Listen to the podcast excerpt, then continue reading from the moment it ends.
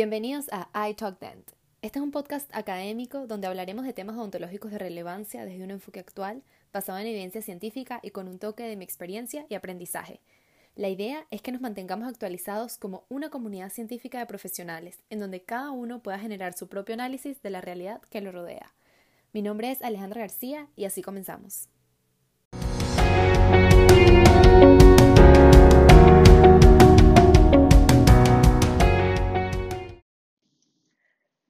Hoy estamos en un episodio especial dedicado a la Semana de la Lactancia Materna. Este es un tema que he aprendido gracias a la doctora Sonia Feldman, odontopediatra excepcional, con años de experiencia y referencia en la odontología para bebés en Venezuela. Junto con ella y con un increíble equipo de trabajo estamos desarrollando una investigación científica precisamente enmarcada en la odontología para bebés, control de factores de riesgo y caries de la primera infancia. Gracias a este proyecto en el que ya llevamos casi un año trabajando, he descubierto temas de gran interés para la profesión como lo es la leche materna. Apoyar la lactancia materna para un planeta más saludable ha sido seleccionado por la Alianza Mundial para la Lactancia Materna como el tema de este año para la Semana Especial Mundial dedicada a la lactancia materna este año 2020. El tema se centra en el impacto de la alimentación infantil en el medio ambiente o cambio climático y el imperativo de proteger, promover y apoyar la lactancia materna para la salud del planeta y de su gente. Es una campaña mundial coordinada por la Alianza Mundial para la Acción de la Lactancia Materna para crear conciencia y estimular la acción sobre temas relacionados con la lactancia materna. Hoy vamos a discutir la importancia de este líquido vital, lo que se conoce sobre su composición, beneficios e interacciones con el ser humano y la conformación de sus microbiomas.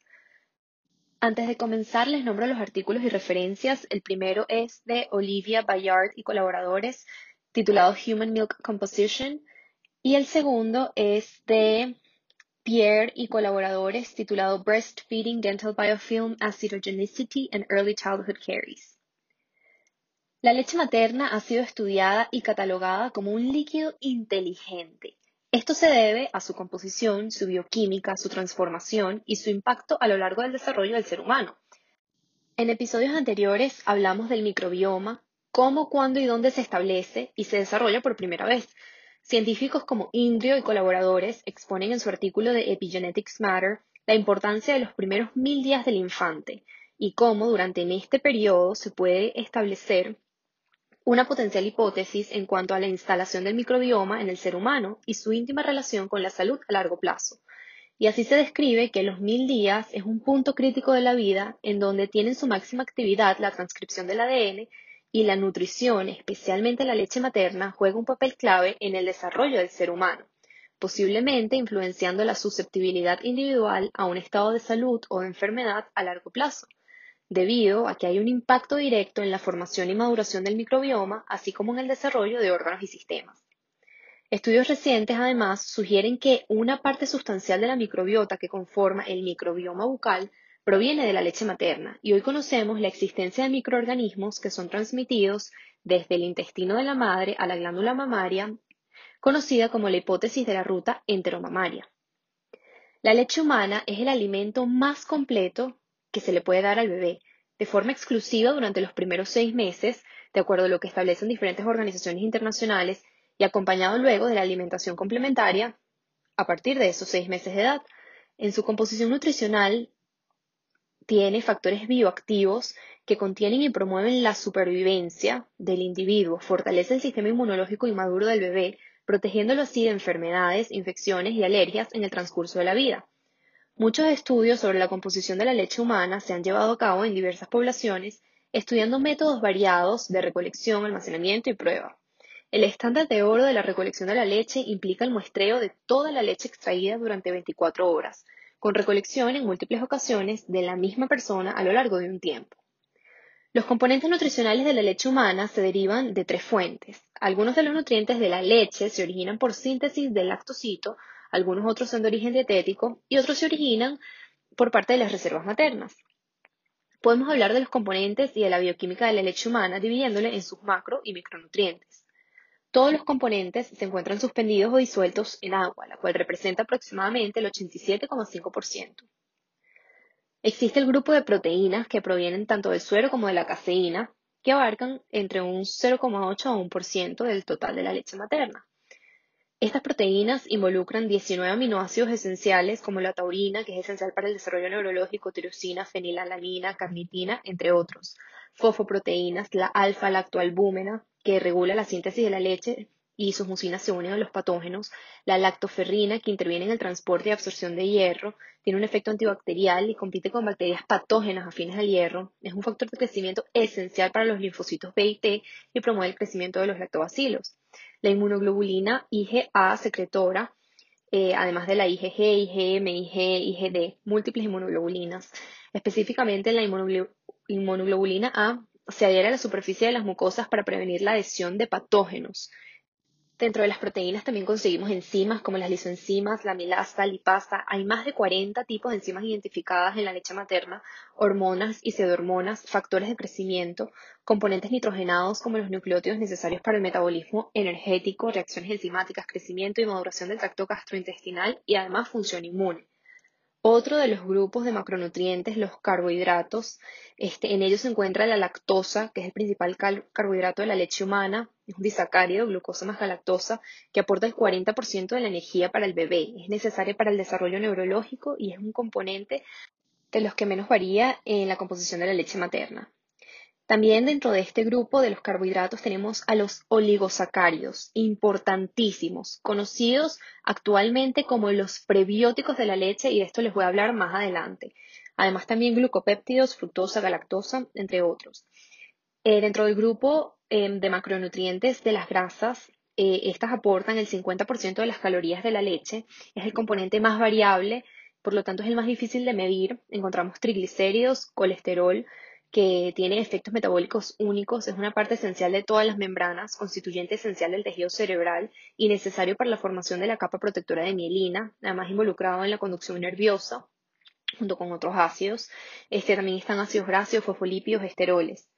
Dentro de los micronutrientes tenemos las vitaminas liposolubles como la A, la D, la E, la K, y las hidrosolubles como la B12, la C, entre muchas otras, minerales como sodio, potasio y hierro, componentes celulares incluso eh, como macrófagos, linfocitos, leucocitos, células, neutrófilos, un sinfín de componentes que de verdad hacen que la leche materna sea única y especial para la nutrición, desarrollo y salud del individuo.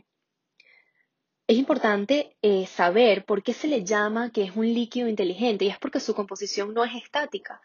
Tanto en la leche de calostro como en la leche de transición como en la leche madura, la composición varía y no nada más de acuerdo en el de acuerdo al tiempo, si es eh, la leche, por ejemplo, del calostro que dura eh, entre 1 a 5 días y que evoluciona luego una leche de transición y luego una leche madura a partir del 14 día, sino incluso en la misma toma eh, y en el, el, mismo momento de la lactancia, la composición varía entre si es la primera leche que sale de la glándula mamaria y si es la última que queda por succionar incluso a lo largo del transcurso del día también varía. Por eso es que es una composición realmente inteligente. Todos los componentes se van distribuyendo de forma inteligente para responder a las necesidades del bebé en la etapa específica de su crecimiento y su desarrollo. La leche humana no nada más cambia a lo largo de los meses, sino en el momento de la toma, como les estaba explicando, y a la hora del día. Y esto es realmente impresionante. Ahora ustedes se preguntarán por qué como ontólogos tenemos que saber y conocer de este líquido tan importante. Pues lo primero es por su función moduladora del microbioma y su impacto en el estado de salud a largo plazo. Como le expliqué anteriormente, en la actualidad se conoce que enfermedades a nivel sistémico y a nivel bucal, como la caries dental, son producidas por el desbalance de la microbiota que habita en ese microbioma. Y pues la leche materna cumple una función moduladora en ese microbioma.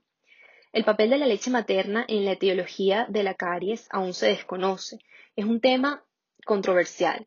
La leche materna contiene lactosa y en muchas ocasiones se ha hablado de este componente como factor de riesgo a caries dental. Sin embargo, lo que quiero eh, dejar hoy, eh, pues como discusión científica, es que existe evidencia en actuales estudios en donde la leche materna contradice esta suposición en donde pudiese tener algún efecto cariogénico. Es una hipótesis que se está trabajando y que en contraste con estos argumentos se habla que la leche contiene dentro de su composición calcio, fosfato, caseína, proteínas del suero, grasa láctea y elementos protectores para la caries dental. Junto a la capacidad de cobertura de proteínas con el aglomerado de micelas de caseína por el agua presente en la leche, se permite la formación de complejos estables de fosfato de calcio. Finalmente, las enzimas presentes en la leche pueden tener un papel importante en la reducción del crecimiento de bacterias acidogénicas presentes en la biopelícula dental. Estas controversias en la cariogenicidad de la leche materna se pueden explicar por el hecho de que la dieta del infante a partir de los seis meses cambia y ya no solamente se ingiere leche, sino otros carbohidratos, por lo que la enfermedad de caries dental se asocia a la introducción temprana de sacarosa y de carbohidratos fermentables en la dieta del bebé, en ausencia de hábitos de higiene bucal y visita tardía al odontopediatra. La leche materna solamente por sí sola no tiene un potencial cariogénico, y esto está citado eh, en un estudio realizado por Araujo Curí y colaboradores, denominado In situ Study of Human Milk Cariogenicity Clinical Aspects. En el estudio, además realizado por Pierre y colaboradores, se expone que la leche materna provoca una caída del pH, pero que ésta se restituye rápidamente en situaciones de caries activa y sus hallazgos sugieren que la leche humana no es cariogénica por sí sola porque no es fermentada por la biopelícula con una velocidad suficiente para provocar una caída de pH que provoque esa desmineralización en el esmalte. Por el contrario, encontraron que la sacarosa sí induce una caída del pH, la cual tarda en recuperarse y eh, es capaz de generar el efecto de desmineralización, lo que confirma su potencial cariogénico estudiado que tiene este componente sacarosa. Y ahora entramos en un tema realmente novedoso que está en la palestra de los estudios científicos de la leche materna y es en relación a la selección para el crecimiento de organismos beneficiosos que pudiese provocarse por los oligosacáridos, los conocidos ahora prebióticos de la leche humana. Los oligosacáridos de la leche humana varían de 3 a 32 azúcares en tamaño y difieren en composición de los de cualquier otro mamífero. Aunque no son nutritivos para el bebé, los oligosacáridos de la leche humana constituyen una cantidad notable de la leche materna, similar a la cantidad de proteína total. Estas estructuras son glicosiltransferasas sintetizadas, enzimas que también sintetizan estructuras similares en otras secreciones humanas y en la superficie de las mucosas. Los oligosacáridos son agentes prebióticos que estimulan selectivamente el crecimiento de organismos beneficiosos, es decir, el crecimiento de probióticos. Además, los oligosacáridos y sus conjugados de proteínas se reconocen como inhibidores de la unión de patógenos que funcionan como receptores señuelo solubles para patógenos que tienen afinidad por unirse a receptores de oligosacáridos expresados en la superficie intestinal del bebé. Durante muchos tiempos se creyó que la leche materna era estéril, pero ahora se reconoce que la leche humana alberga una comunidad microbiana cuya composición parece cambiar con las características maternas y durante el transcurso de la lactancia. Los oligosacáridos influyen en la colonización intestinal, también pueden influir en la composición de la comunidad bacteriana de la leche y más recientemente estudiado en la colonización del microbioma bucal.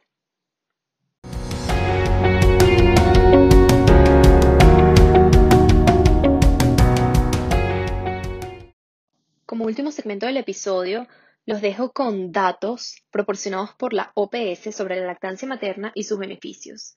La lactancia materna tiene beneficios para la salud de los bebés y de sus madres. La lactancia materna es la forma óptima de alimentar a los bebés, ya que proporciona los nutrientes que necesitan de forma equilibrada, al tiempo que protege frente a la morbilidad y a la mortalidad debido a enfermedades infecciosas. Los niños amamantados tienen un menor riesgo de maloclusión dental y la investigación ha demostrado que existe una relación entre la lactancia materna y mejores resultados en las pruebas de inteligencia. La lactancia materna también ayuda a mejorar la salud materna, ya que reduce el riesgo de cáncer de mama, cáncer de ovario, hipertensión y enfermedades cardiovasculares. Para concluir, les dejo un mensaje de la doctora Sonia Feldman. Como odontopediatra, mamá y consejera de lactancia, recomiendo la alimentación con leche materna los primeros de seis meses de vida de forma exclusiva y acompañado de alimentación complementaria a partir del sexto mes. Manteniendo la, lactancia hasta los dos años hasta que la madre y el bebé lo decidan. ¿Por qué lo recomiendo? Pues es el alimento más completo que le puedes dar a tu bebé. Es la primera vacuna del bebé. Su alimentación tiene una cantidad de nutrientes que fortalece el sistema inmunológico del bebé. Es un fluido inteligente que va cambiando de acuerdo a las necesidades del bebé. Desde el punto de vista odontológico, permite el correcto desarrollo del complejo maxilofacial, favorece la respiración nasal, previene hábitos no nutritivos como el uso de chupón, la succión del dedo. Además de esto, la, la alimentación con leche materna favorece la vinculación afectiva de mamá y bebé. Previene una gran cantidad de infecciones. Por esto y mucho más, considero la lactancia materna como un acto de amor y el mejor alimento para tu bebé de forma exclusiva los primeros seis meses y acompañado la alimentación complementaria a partir del sexto mes.